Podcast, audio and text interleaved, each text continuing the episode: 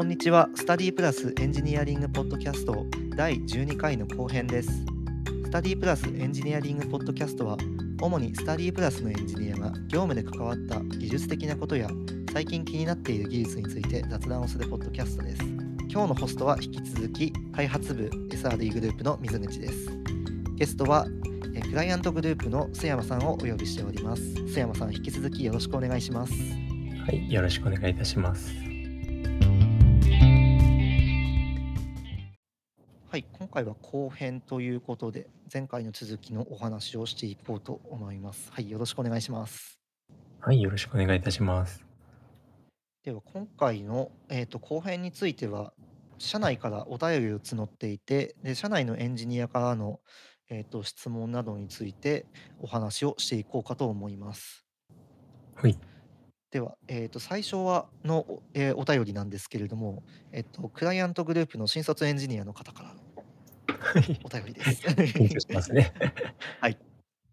お便りの内容としてはエンジニアとして今後のキャリアをどう考えているのか聞いてみたいですというそんなお話が来ております。すごい壮大な 質問です壮大ね。な、はい はい、まあ、キャリアということで一番最初のあのエンジニアのキャリアからあの伺ってもよいですか？一番最初の、あ、そうですね。えっ、と、前の会社では、えーサーバーサイドエンジニアと、あとはそれを使っ、アプリに使いやすくする、なんかフレームワークの開発うんうん。のなんか両方の、えー担当の部署に所属していたので、まあ、サーバーサイドとか、えっとそのフレームワーク。うんうんでその時に、えっとそのフレームワークが使いやすいかどうかっていうので検証用のアプリをまあ軽く作るっていうことを、えっと前の会社では行っていましたね。うんうんうん。で今の会社では、えっと移ってからはがっつりアプリ開発でもともとは Android エンジニアで今はフラッター開発で Android と iOS をやってるっていう形になります。前の会社からスタディプラスに移るときにアプリ開発の方に移るっていう決断というかなんかどのどのくらいの、あのレベル感であの決断したかは分からないんですけれどもあのしてると思うんですけれどもそこに移るにあたって前職の時にちょっと検証用のアプリ作ってみてなんかモバイルのアプリ作るの楽しいなみたいなのがあったんですかね？そうですね。ここら辺が特にあのこだわりがなくてどんな開発をしたいとかって特になかったんですよね。なるほど。ただあのどちらかというと自分の中で大事にしているのが、えっとこのエンジニアの人と働きたいとかうんうんなんかこういう、えっと技術をえ勉強したいというかなんか技術が勉強できるかとかあとはこのエンジニアと一緒にいてなんか学ぶことが多いかっていうことを結構重要視してたので、うんこのスタディプラスに入ってからその学びの場学びっていうものをすごい大事にしているのでその環境的にも学べる環境あとは周りに優秀なエンジニアがいっぱいいるのでうんうんそこを結構あのいいなというふうに思って転職しましたね。なるほど。僕も結構近しいところはあの転職とか会社選びとか仕事については結構近しいところがあるなと思って今聞いていてそうね、どういうふうに選んだんですか？その周りにいる人っていうのを結構見ていって、まあ、スタディプラスのぐらいの規模になってくるといきなりなんか業態変わるみたいななんか教育から全く別のことに変わるみたいなことはまずないとは思うんですけれどもはい。なんかよりちっちゃい会社とかだと結構あのプロダクトの方向性がっつり変わったりとかすることあるとうんうん。思うんですよね。でそういう時ってなんかこれやりたかったのにはこれやりたかったから入社したのになみたいな感じのことになるともうそれやめざるを得ないじゃないですか。そうですね。確かにその選び方だと。一緒に働いてる人がすごくいいってなったらやっぱりそそこがそこのところであのこの人はちょっと何か作るのが楽しいとかなんかやっていてなんかやりがいがあるとかそういう面で働けると僕はいいのかなと思っていてなんかそこはかなり一緒かなというところですね。学びについてもそうですね。やっぱりね、スタディプラスは学びの会社であるので、やはり入ってみて、あのあた新しいもののキャッチアップ、まあ、例えば私がいる SRE グループだと積極的に Kubernetes 周りの、まあ、クラウドネイティブな開発をインフラの開発をしているので、まあ、その辺かなりあの前向きに新しいことをやっていく、うん、ガッツがあるというかチャレンジングな姿勢があってすごくなんか良いなというのがいいですね。うん、なんか学べる環境ってすごい大事ですよね。うん。あと周りがちゃんと学んでいる人かどうかっていうのも大事になってきうますよね。ん。選び方の軸としては多分こんな感じで、で、今後多分今後のキャリアという質問だったと思うんですけれども、まあ、その延長線上に、なんか我々はどこに行き着くのかなっていうのは、かなり難しいとこところかなと思うんです今の。話から 今後のキャリア難しそうですが。そうですよね。直近のところまでは多分お互い見えてるかなっていうのは思うんですけれども、はい。なんか結構長期的な目線でいくと、これどうなりますかね？そうですね。自分が割と、まあ、今のキャリアを続けていくっていう形になるのかなっていうふうに思っていて、まあ、大きくは変わらないかなっていうふうに思ってますね。それこそ新しい技術学んで、それを取り入れて使ってみて、そのノウハウをカンファレンスとかで発表するとか、あと他のエンジニアの人とそういう、えっと、ネタをあの話し合うみたいなことが割と好きなので、まあ、今後もそれを続けていけていきたいなっていうふうに思っていますね。なので、まあ自分のこ、ただ、そのカンファレンスに出れる、出れるレベル、常に出れるレベルとかでもないですし、最先端の技術がちゃんと終えてるかっていうわけでもないので、とそこを自分の今後のキャリアとしてはそこを先頭っていうわけではないんですけど、先頭グループぐらいになんか入れるようなエンジニアになれたらいいなとは思っていますね。なかなか大大変な道のり大ではあるとは思うんですけれども、夢ですね。日々の でも実際にぼ僕もなんかざっくりエンジニアとしてのキャリアとしては、多分ちやっぱりこれも近しいところがあるのかなと思うんですけれども、なんかそれプラス、単純に自分はなんか目の前に課題目の前の課題を解決するにあたって、な別に技術じゃなくてもいいよねみたいな。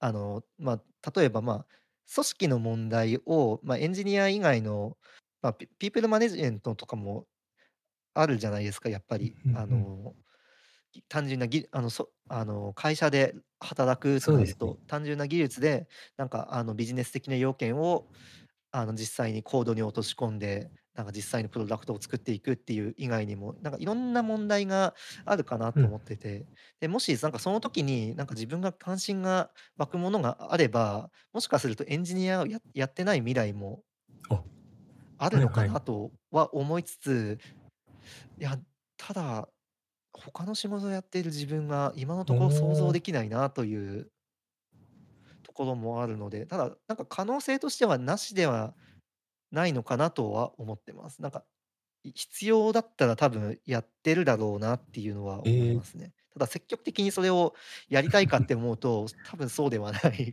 かもしれええ、じゃあ、ないですね。溝口さんは割と問題解決が割と面白さを見出してるって感じなんですかね？そうかもしれないですね。僕のキャリアというか、僕が法学部出身で法科大学院に行って弁護士になろうとしてたんですよ。あ、そうなんですね。うんうん。で、それで法律上上の訴訟を、まあ、法律の力であの、まあ、終局的に解決するっていうのが法律の役割だと思うので、うん。やっぱりそういうなんかあの、以前は使ってたツールが法律だったけれども、今はたまたま IT 技術がソフトウェア技術も計算機を使って問題を解決してるっていううんうん。ことに移ってるだけなので、多分使ってるツールが今後変わる可能性はなくはないのかなとは思いますね。ただ、まあ、今のところをまっすぐ続けていくのが多分普通のキャリア戦戦略的なキャリアとしてはいいんだろうなとは思います。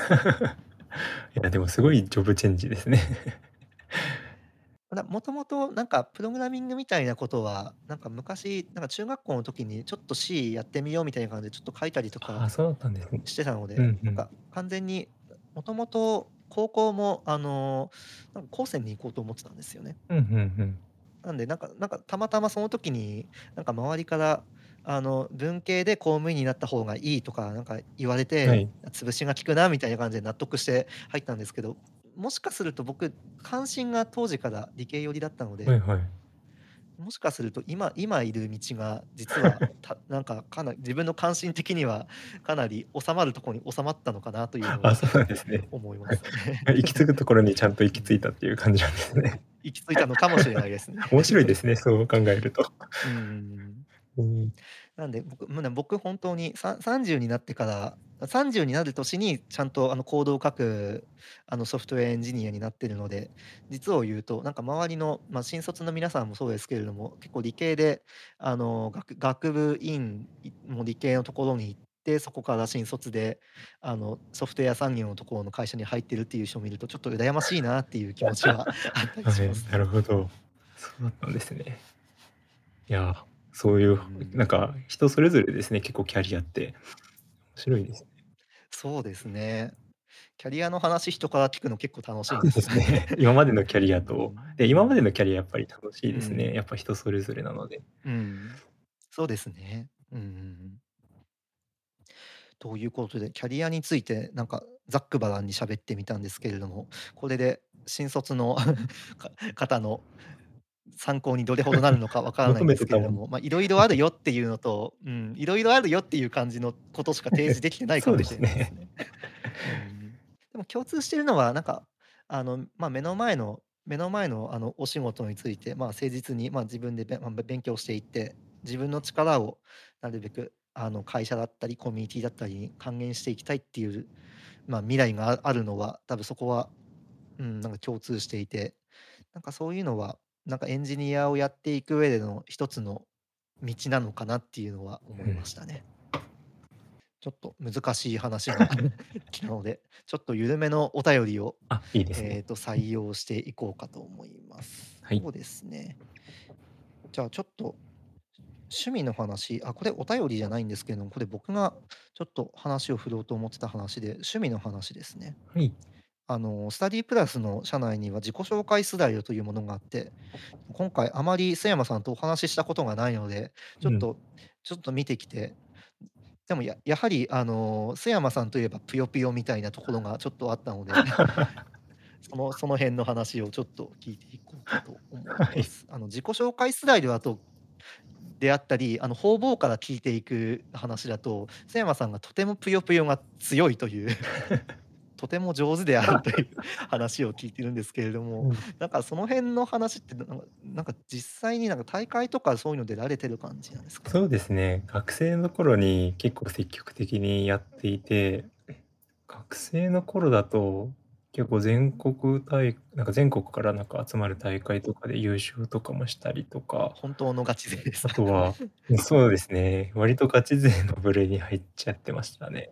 あとはなんか、海外でやられている、なんか国際対抗、なんか国際大会みたいなうん、やつとかにも参加して、で、フランスの人とかに勝ったりとか、アメリカの人に勝ったりとか、結構幅広く行動して、いろいろと成績残していきましたね。なんかとんでもない人が同僚にいたみたいな気 気持ちになってるんですよね。うんちょっと一つのことハマると、もうんうんうずーっとやってしまうので、うんうんうんうん。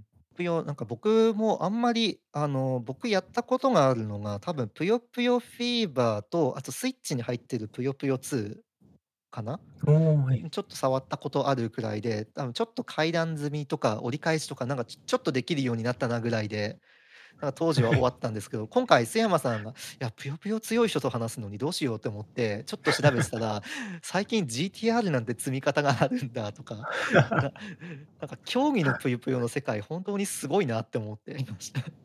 そうですね。うんなんかもう、ん言って結構、ぷよぷよっていうゲーム自体が歴が深いので、うんうん1990年ぐらいからなんですかね、うんあるゲームなので。で、ハードルがめちゃめちゃ高いですよね。なんか、普通に最初触った頃なんか、もう何も連鎖とかはできない、できませんもんね、狙ってとかだと。いやもうテトリスとかしか触ったことがなかったのでなんか色が色という概念が登場してなんだこれはっていう最初の初見の印象でしたね。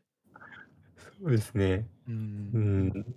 最初も自分もよくわかんなくて、うんなんか右側に、なんかとりあえず詰め込んで、うんなんか怒れみたいな ことをやってたりとかうんしてたんですけど、だんだんだんだんのめり込んで、うんうんうん。なんか連鎖するようになって、普通に15連鎖とかできるようになってきてす。ごいな。うん。で、最近だとでも、あれですね、自分はやっぱり社会人になって、うん。ちょっと忙しくなってからは、あんまりやってないんですけども、結構今だと e スポーツに、えっと、選ばれてて、そのプロ制度とかもあったりして、プロプヨラーとかもいるような感じになってきてるんですよね。なのでゲーム自体が結構盛んになってきてましたね。なんかちょうどスイッチにも、あの、なんか多分 e スポーツで使うようなソフトありますよね。多分名前も、名。前からして。はい。はい。ぷよぷよ e スポーツっていう、もうまんまの名前のゲームがありますね。なかなか盛んで、で、実際に多分対戦も 白熱しそうというか、多分あれっうん。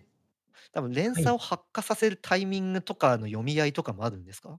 あ、そうですね。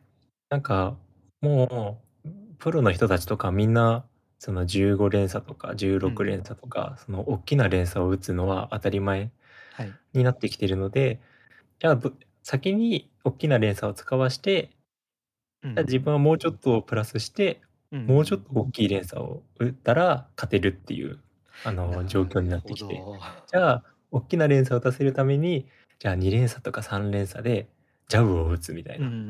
で、うん。相手が思いっきり打ったところをカウンターで 打ち返すっていう、なんかもうすカードバト。ルみたいな 次元になってきてますね。うんうん。いや、切るタイミングがなんか色々あって、大変大変だというか、もうこれは。ずっとやってないと、その勘が分からなそうですね。う なんかん。そういう意味で、階段積みが結構流行ってたんですけどはも、い。さ一番最初の頃かな、あんまり競技になる前は。階うん。段積みだと、その手札というか、うん。なんか大きい連鎖は打てるけど、そのちうん。っちゃい連鎖が来た時にうまうん。く対応できなかったりとかするうんうんうん。なんかことが多くって、じゃあこの形にすれば隙がないんじゃないかっていうので GTR がうんなんかうんうん。開発されたりとか、他にもなんか十何種類ぐらいは積み方があるので、なんかそう。いう積み方が色々開発されてて、うんうんうん。みんないろんな積み方をしていくっていう感じですね。うわ、ぷよぷよ学会ですね、これは。学会ですね、もう。いや、なかなか、いや、もう、おくおくなんか単純単純なあの、落ち物ゲーという以上に、なんかかなり深い なんか領域になっているなっていうのをちょっと、あの、私もちょっと調べていて思いました。そうですね。うんもう感覚とうん。しては格闘ゲームみたいな感じになってますね。ああ、そうですね。あれもかなり読み合いみたいな話聞きますもんね。僕ちょっとやらないんでわからないんですけれども。ああ、水うん。口さんはどういうジャンルのゲームやるんですか？僕はですね、対人があの、極端に弱いのであ、うんうん。はい、この前ちょっと実家に帰って、あの、スプラトゥーンちょっとやってたら、あの、甥っ子にボコボコにされちゃってたんで。甥っ子強いんだ。甥っ子が、そうっすね、小学校と中学校なんですけども、3年くらい前、コロナの関係でちょっとしばらく帰省できなかったんですけれども、その頃は全然スプラトゥーン操作もできなかった子だったのに、え。なんかすごい上手くなってて、僕めちゃわ。くちゃ狩られまくってました。成長が早いですね。うん、成長早いですね、本当に。ええ。対人ゲーはそんなに得意じゃないですね。あ、じゃあ、あ、ちょっロでやるよおうな。甥っ子くんにか甥っ子くんに勝てたスマブラの SP はちょっとやってあ、は唯一勝勝てたてたんですか？唯一勝てましたね。うん。そうなんですね。で、メインでやってるところだと、ロールプレイングゲームなどが好きなので、えっと、ま、コマンドのなんか日本でよくある由緒正しきような感じのコマンド RPG だと、うんうん。アトラスの、ま、女神転生シリーズとかペルソナとか。はい、前もポッドキャストでちょっと大石さんとなんかアトラスの話ばかりしてたんですけれども。大石さんもそうですね。めちゃめちゃ詳しいですそうもんね。ですよね。うん。であったり、あとはそうですね、なんかあのフロフロムのあのダークソウルとか、あの辺とかやったりはしますね。ん。なので、割と一人で遊びやすいものを選んで遊んでるかもしれないでうん、すね。最近だと、なんかゼルダとか社内ではい。流行ってませんでした？ちょっと前ですけど、はい。流行ってましたあ、そうですね。もうやってたんですか？ティアキン、そもあ、ティアキンは僕買うだけ買って積んでやってますね。最近忙しくて、なかなかちょっとできなくて、その間にあの、アトリエをやってました。あの、他のゲームライライザのアトリエ SD とマリーのアトリエのリメイクをやってました。おお、あ、そうなんですね。あ、でも買うは買ったんですね。あ、買うは買いました。もう、や絶対やると思ってたので。そうだったんですね。へえ。はい、ちょっといろいろ落ち着いたらやっていこうかと思ってまああ、す。え、そうなんですね。自分逆にソロをやんなくって、対人しかやんないでうんうすね、基ん。本的に。ああ、なるほど。結構ぷよぷよ以外だとどういうのをやっぷよてますか？ぷよ以外だと、えっと、スマホゲーで第五人格っていうゲーム。えっとはい、なんか名前だけはなんか、存じ上げてます。パソコンゲームで言うと、デッドバイデイライトみたいな、あの、ああ、はいはい。4人、えっと、鬼が1人いて、4人が、うん。えっと、逃げるみたいな。うん。任務をこなしうて、ん。えっと、逃げるみたいな。で、何人逃げられるかみたいな、うん。その、え、対戦ゲームにはなるんですけども。全部オンラインでやったりとかするんですけども、その逃げる側を、なんか4人で通話つなぎながらとかでやることが多かったりしますね。なるほど。なかなか対人ゲーはなんか、あまりあの、ゲームをやる友達が 多くなくて、なかなか人数が集まらあ。ずに できないみたいなとこど。ろもあったりするんですよね。自分の場合は割うん。とぷよぷよから、あの、繋がった友達とかで、ぷよぷよでめちゃめちゃ多くの人と繋がれたので、それでなんか他のゲームもやってみようっていうので、でもなんか最近スプラトゥーンうん。もやりましたけど、自分もボコボコにされましたね。ん。難しいですね、あれ。いや、なかなか、ジャジャイロの操作に慣れるところかなからなか独特な操作ですもんね、あれが。そうですね。あと武器の特性うん。とかも分かってないんで、なんか知らんところから攻いつの間にかみたいな。な感じになりますよね。うんうん、結構ありましたね。はい。ちょっとゲームの話はこのはい。辺にしますかね。はい。ではお便りの話を、えっと、じゃあ先ほどのお便りがクライアントグループの方からだったので、同じくクライアントグループの方からのお便りで、えっと、お猫様方はお元気に過ごしてますか？と。そうですね。ということで、僕はこのお便りを見て、ん、あの、猫を飼われてるんだっていうことを知りました。確かに社内でうん。猫飼ってる人、誰が猫飼ってるかって分かりづらいですよね。自分が猫を2匹家に飼っていてはいはい。で、今年齢で言うと、4歳とかかな？になりますね、2匹とも。なんかブリーダーさんとかペットショップからですかね？なんか保護猫ちと、ゃんですか？ブリーダーさんのところから、うんうんうん。えっと、1匹と、あとは友達からが1匹ですね。ああ、はいはいはい。になりますね。私もちょっと、あの、お猫様、おいお犬様ちょっと好きなので、ちょっとお迎えしようかなと思って、うんうん。ちょっとペットが飼える、あの、物件に引っ越して、いよいよっていうとあ。ころではあるんですけれども。引っ越したんですか？ちょうどちょっと引っ越して結構少なくないですか？そうですね、なかなかちょっと、あの、あ、もう、あの、引っ越したというか、もう、あの、物件買っちゃったんすよ。あ、なるほど。うんうん。あの、もう、ペペットに壁とかやられるだろうなと思って、はい。もう所有した方がいいだろうということで、もう犬猫飼うために、もう買いました。すごいですね。もう準備万端なんですね。もう準備万端なんすけど、ま、引っ越して、多分まだ4か月とかそのくらいですけれども、まうん。だ生活が落ち着いてないので、それどころではないので、まだまだ、らいら多分下手すると来年くらいになるかなとは思っあ、てるんですけども。え、犬猫どっちが飼いたいとかあるんですか？ま、単身なので、多分猫かなというところですね。ああ。なんか、家に常に人がいれば犬でもあ、でも在宅勤務なんで犬ありかなってはちょっと思ってるところもあるんですうんうけども。ん。ハードルを犬の方が若干ハードルが上がってくるので。そうですね。結構 散歩とか、自分が実家が犬飼ってるんですけども、結構散歩とかが大変ではありましたね。ただ、猫飼ってから、そう、猫飼って気づいたんですけど、家探しがめちゃめちゃ大変なんですよそうでね。すよね。それこうそん。ほんとに、あの、物件を買うってなったら、結構探しやすいんですけど、賃貸ってなるとほんとに見つかんないでなくて。ないです ん。ね。あってもすごいたなんか賃料高いとか、敷金がすごい取らうん。れるとか。そうなんですよね。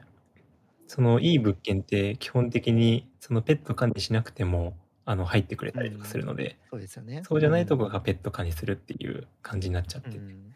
やっぱり、あの、人間人間とは、あの、別の生き物なので、やっぱり壁壁とかなんか柱とかやっちゃうのはもう仕方がないことなので、うん、なんかそこら辺ちょっとハードル上がっちゃうのは仕方ないかなとは思いつつ、あ。いや、家探すの大変だなってのはありでも、ますね。うち壁ほとんどやられたことないですね。お、そうなんですね。はい。なんか爪研ぎをあの、爪研ぎをなんか、至るとこに置いておけば、うんうん。爪研ぎの方がうんう研ぎやすくっん。て、壁にされることがなくうなりましたん。ね。ああ、なるほど。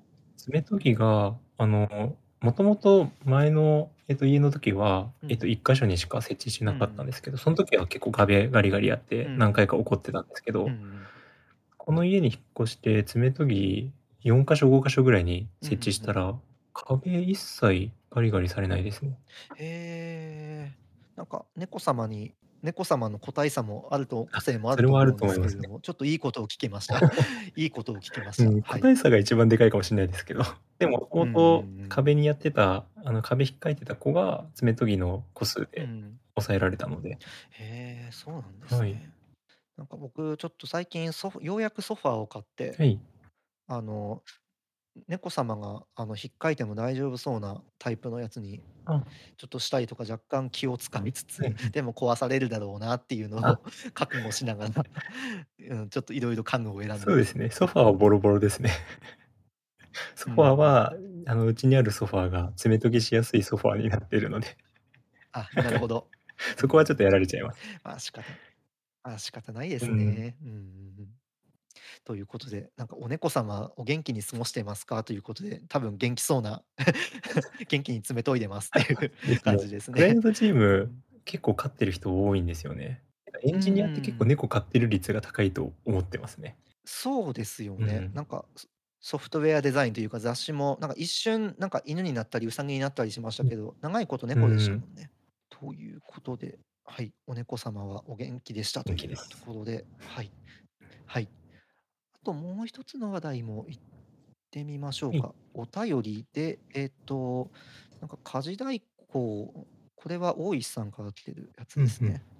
家事代行を利用されてるのを見たので、その辺を聞いてみたいですみあ、たいな。そうですね。家事、掃除、洗濯とかは、嫌々ながらもできはするんですけど、料理だけは一切できなくって。うん。で、最近家事代行サービスで作り置きしていただけるみたいなうんうんうん。感じのサービスがを見つけることできたので、はい。今は1週間に1回買い物していただいて、で、うちにうん。来て、自分が仕事中に料理を作ってくれるっていう。いや、めちゃくちゃいいですね。そうですね。で、冷蔵庫うーに入れて、ん。うんうんうで、ん。えっと、1週間はその冷蔵庫からチンして、うんうんうあの、ん。食べるっていう生活してて、結構いいなと思ってましたね。へえ。在宅在宅勤務だと、なんかちょっと生活生活との、あの、しご生活と仕事のスイッチも大変大変になってるので、うん。なんかその辺、なんか、ややってくれるサービスがあるとすごい楽だなっていうのはすごい思いますね。いや、そうなんですよ。ほんとに僕も、あの、料理とかはできるんですけど、部屋を致命的に片付けられなくて、あの、片付けられるサービス、ちょっとこの前探してたりとかしましたね。あ、そうなんですね。へえ。あ。うん、片付けだけはどうしてもできない感じです逆ね。なんですね。料理はできるけど、うんうん片付うん。けができない。料理はできます。はい。あ、片付けがちょっとめんどくさくなっちゃうとかですか？物が異様に多かったりで、なかなかっていう感じですね。ああ、なるほど。で、なんかこの辺の話で、ちょっと、あの、事前に話してはいたんすけど、あの、昔ハウスクリーニングのアルバイトやってたことがあって。すごいですね。はい。なので、あの、その時その時の、まあ、なんか経験とかもあって、水回りとかは異様に綺麗なんですけれども、それそれ以外のなんか物が多いゾーンとかが、なんか自分自分のことなのになかなかできないっていう、なんか 不思議なすごい、不思議な家にな不思議。ですね。なんか掃除が苦手だけど、ハウスうん。クリーニングのアルバイト、それやろうと思ったきっかけうん。何なんですか？あ、それたまたま、あのあの、賃金が良かったっていうあ、のがあったそうんですよ。なんですね。うん。あの、僕ちょうど大学院のあたりですかね。その頃に、あの、後輩がもうすでに就職していて、で、なんかそういう不動産の管理会社のところがあに勤めてて、で、そこ経由で、なんか短期でやんないみたいな話があって、で、結構、あの、1日あたりいくらみたいな感じで、かなりいいお金をもらえたので、やるかっていうことで、ちょっと短期で、なんかしばらくやってた感じですね。へえ、その時のうんうん。癖で家も綺麗にしちゃうとかってことはないんですか？水回りとかお風呂とかトイレは綺麗です。そこね、集中的になるんですね。そこそそこだけ異様に綺麗ですね。はい。そうなんですね。うん、なんであんまりもう最近あの掃除についてはあのもうか課金で倒すみたいな形であの何でしたっけあのロボット掃除機導入しあ、ていいですね。はいそれのおかげであと床に物を置かなくなったっていうのもあってちょっと綺麗になってきましたね。ああ、ありますよね。自分もロボット掃除うん機うん入れあの、導入してるんですけど、うんなんか、ロボットうん掃除機が、あの、ちゃんと動くように物を片さないといけないっていう義務感が生まれますよそうなね。んですよね。うんうんうん僕最初本当に床がもう埋め尽くされてたので、とりあえず無理やり起動させて、なんか動いてると可愛いはい。んで、あの進路をちょっとずつあの一緒になって動いていって、で最初彼らが動く場を作るっていうのを最初にやって、でそこからなんか一気に綺麗になりましたね。そうなんですね。なんかかなりダメな人間が、なんかもうダメな自分のダメさを喋ってるみたいな状況に 僕僕がなってきてますいや、でね。も得意不得意ありますからね。う掃除でもん。水回りが得意っていうのはすごいすごいですね。なかなかそこ苦手って人多そうなので。うん。ウォシュレットのトイレ、あれ、分解とか僕ちゃんとできるんえ？で、あと、あの、お風呂のあの横側外れるじゃないですか。あれエプロンっていうところとか外して、中のカビ取りとかもちゃんとできるんで。とそのその得意分野すごすぎますよ。なんか、全然。いや、なかなうん。かそこら辺って、うん。でも、ノウハウが大うん。事になってくるんですかね？あ、そうですね、マニュアルとかあったんで、なんかマニュアル最初見て、あ、こうやるんだっていう、なんか業者の方ってこうやるんだっていうのが学べたのが一番大きかったっすね。っぱりうんそういう、うん。えっと、たアルバイトしてたタイミングとかない限り、その外せることも知らないしそうですね。初めて知りました。開けたところで何すればいいんだっていう、うんうんうん。位置が分かんないですもんね。き そうで始めるきっすね。かけいうか。ん。料理もはい、料理も結構されるんですか？料理はですね、最近ちょっと減量中で、ちょっと、とあの、同じものばっか食べてるんですけれども、もともとはあの、オイシックスっていうサービスで、全部あの、届けてもらって、自分あの、自分で作るっていう、うんうん。いくつかコースがあって、なんキキットみたいになってて、なんかもう野菜とかも切られてるようなやつもあるんでうん。すけれども、それじゃなくて、なんかあの、材料が個別でいっぱい届いて、1週間分、なんかこれ作っていきましょうみたいなやつがあって。うんうん。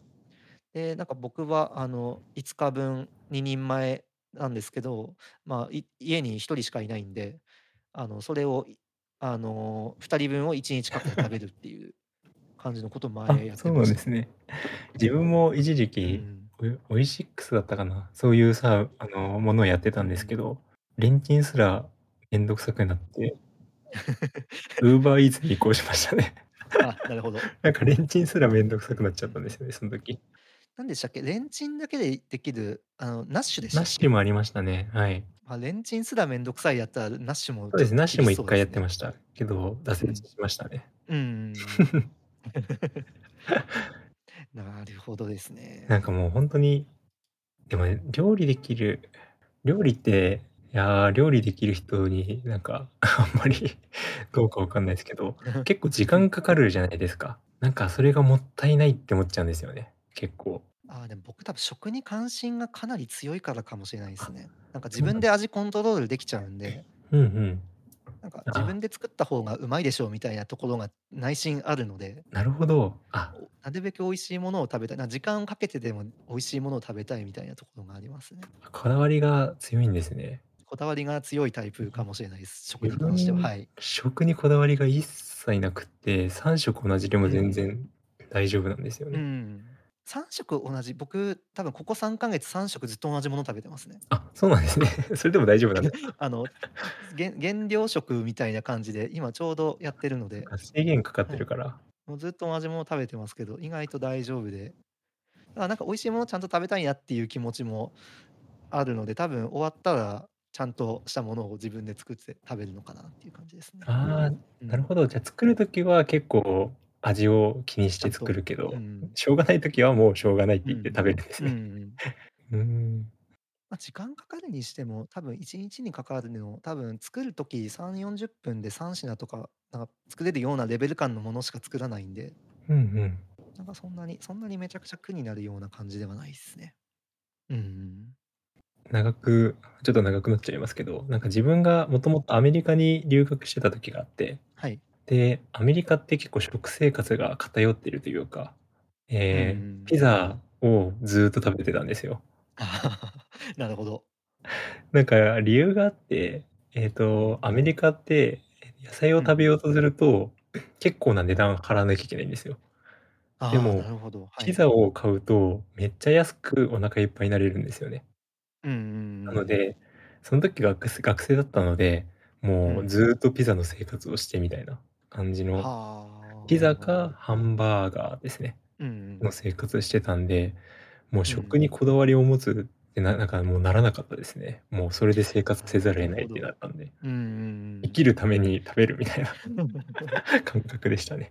なんかよくツイッターでなんか西海岸に行ったなんか日本日本人のエンジニアがあのすごいでっかいピザが届くからそれを何日かとか何回何食かに分けて食べてるみたいなツイートしてたんで多分そそういうことかなっていうのを今思ってました。そうですね。うん、そんな感じのことしてましたね。大きいんで向こうのあのピザは。なんか売ってるなんか規模感がなんかすごいでかそうですね本当に。そうですね。でも特にピザは大きかったんですよね。日本の L サイズ以上うでん1000円とかで買えたりとかしたんで、本当にそれで何日か、あの何何食か持つって感じだったんで。ほどですね。なんか僕も多分学生でアメリカとか行ってたら多分同じことやってたなって気がしますね。えー、そこはでもあれなんですね。もうそこでそういうふうに食べても別に問題はないんですね。こだわりがあるって言っても。うん、まあ、おいなんか、でも、ああ、でも、日本から出てるかわかんないですね。それそれ言うと。日本の食べ物美味しいんで。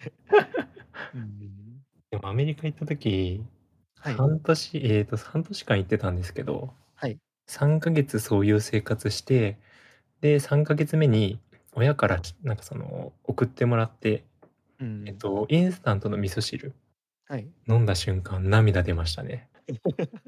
もうこ なるほど。れが飲みたかったのかもしれないって思って、い味噌汁は美味しいで。すね。うんい。や、もうインスタントでも、もうだ出汁がちゃんと入ってて、はい。うん、旨味を感じる、なんか素朴な味であっても、もう美味しかったですね、あの味噌汁は。うん一番うまかった人生で。いや、すごいいい話だ。なんかか家事代行がなんか味噌汁の感動の話になりましたね。派生しすぎちゃいましたけど。うんでは後編はこのくらいにしましょうかね。はい。はい。はい。それでは、えー本日のスタディプラスエンジニアリングポッドキャストは以上になります。須山さん、本日はありがとうございました。ありがとうございました。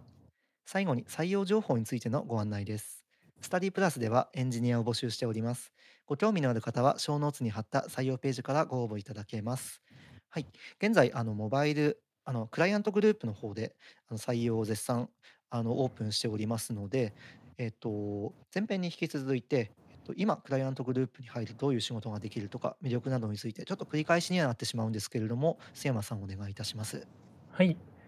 今、クライアントグループでは、フラッターでアプリ開発をやっている、えーと途中になっていますね。なので、フラッターで開発したい方とか、あとは、新しいこと、新しい技術とかも積極的に導入しようと思っているので、なんかそういう勉強したいとか、新しい技術に触れたいっていう方も、えーおすすめになっておりますので、ぜひともお越しください。はい、カジュアルベンダーもやっておりますので、ぜひそこからでも、はい、エントリーの方お願いいたします。はい、それでは、えー本日は以上になります。ここまで聞いていただきありがとうございました。ありがとうございました。